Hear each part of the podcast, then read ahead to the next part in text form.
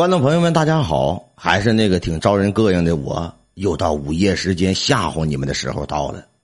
今天呢，给大家来分享一个小故事。这个故事呢，来自于咱们直播间一个叫梅姐的朋友跟柱子分享的。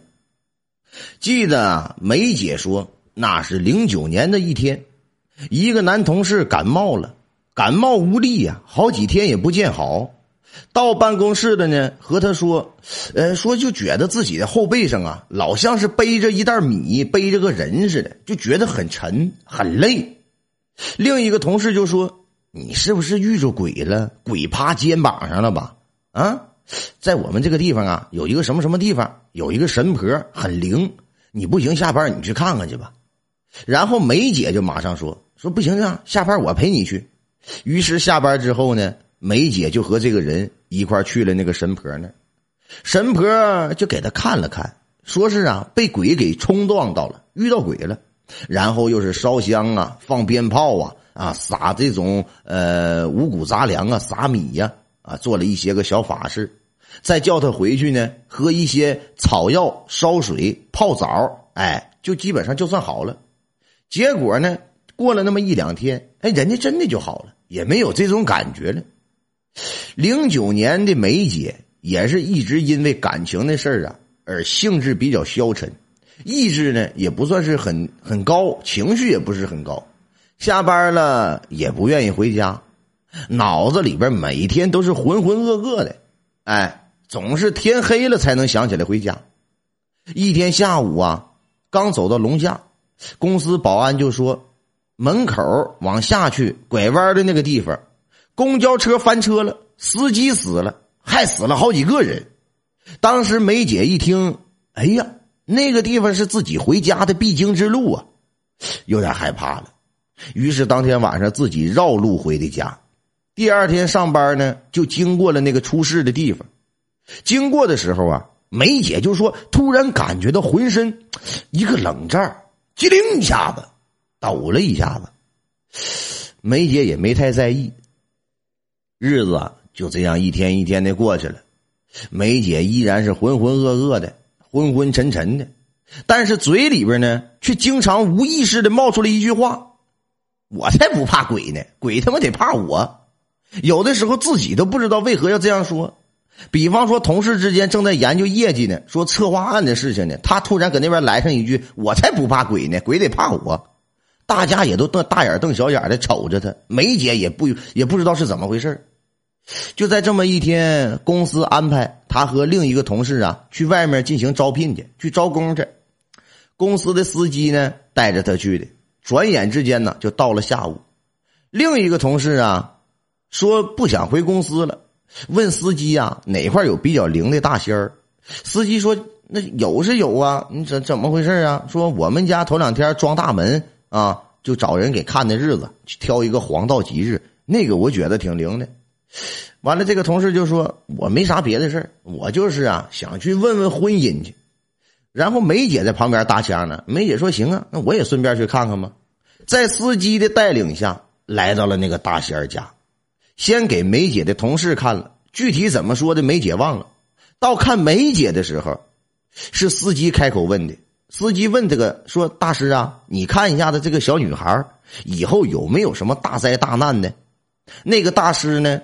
不知道用什么眼神只是瞧了一眼梅姐，然后问了一下梅姐的生辰八字，告诉她生辰八字之后，那个大仙呢就在那里掐指算了半天，说是没有，没有什么灾难，走吧。可是三个人刚走到门口，大仙儿对突然对梅姐说：“丫头啊，以后你别吃羊肉了啊！”也不知道是什么原因，也没有过分的去追问。于是啊，一行三人回公司了。晚上，梅姐呀就自己一个人在家里看电视。突然有朋友呢约她出去聊天去，梅姐呀就骑了一个呃女性的那种啊电动摩托车就出去了。结果呀去了以后呢，那个闺蜜说公司突然有事走了，不能在一起吃饭，不能聊天了。没办法，梅姐又只好啊回到家里去。正准备要回家的时候，突然天空中下起了毛毛雨。梅姐也没管，骑上车就往家里走。就在这个时候，眼前猛地一黑，什么都不知道了。等到再醒过来的时候啊，在医院里边急救呢，医生正在给他缝合伤口呢。啊，梅姐是闭上眼睛又晕了过去。等到彻底清醒过来呀，已经过去两天了。家人呢看着梅姐一直醒不过来呀，啊，就去找了一个人给看了，找了一些个灵异类的东西啊，大仙儿的什么的，说你来给看看吧。我家丫头搁医院里边昏迷，这家伙一天来的了，这也不行啊啊！搁医院大夫也说没什么太大的毛病，你说这是怎么回事呢？来了一个大仙儿，大仙儿说是被一个男鬼给缠上了，缠了很久了。后来这个大仙儿出手了，做了一顿法事，才给赶走的。这样，梅姐呀，才从这个呃沉睡当中苏醒了过来。梅姐现在至今脸上还留有了一个伤口，缝了五针，眼皮上缝了五针，嘴唇上缝了八针，然后嘴唇上留下了一个伤痕。这个伤痕就是给人感觉就好像是吃完饭没有擦嘴的那种感觉似的。当时事后啊，通过朋友的了解，知道怎么回事呢？梅姐那天呢？刚好是在医院的那个斜对面的那个门口，刚要转身骑自己车子的时候，不知道怎么回事，一头就栽进了臭水沟子去了。因为啊是急救，伤口没有洗干净就给缝合了，留下了黑疤。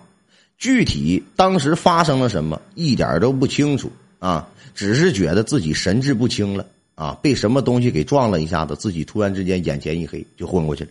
最可气的是什么呢？第二天。当时跟梅姐一起去看大仙的那个司机去找那个大仙去了，说大仙儿啊，昨天来那个女孩真没有什么大灾大难吗？那个大仙儿却来一句：“我不瞒你说，我怕她呀以后会破相啊。”但是当时他就没有点破啊，不知道是什么原因，可能是忌讳当时梅姐身上呃那个男鬼吧啊。在这里呢，梅姐把这样的一个故事分享了出来了。我认为这个男鬼应该是那场交通事故所留下的一个孤魂野鬼啊！曾经在台湾有一个歌唱歌手吧，这个歌手的名字呢，大家都耳熟能详的，他叫做王杰。据王杰呀一次在做明星访谈的时候说，说自己之前呢，呃，遇到过一个事故多发的路段，那个地方啊出过好几起交通事故啊，呃，死了很多很多的人。然后呢，有一天，王杰就开着车行驶到那个地方的时候，已经是午夜时分了。透过后视镜，余光当中就感觉到后排上有个人在那坐着，但是在仔细正视的时候，人却不见了。哎，王杰也没以为然，然后就回家了。回家了以后呢，当天晚上自己家的孩子开始吵闹啊，哭喊，一夜没睡好。第二天的时候。王杰和他的老婆清晰的听到了一个老太太的咳嗽的声音，然后孩子就开始哇哇大哭，怎么的也也也也哄不好了，怎么的也不行了。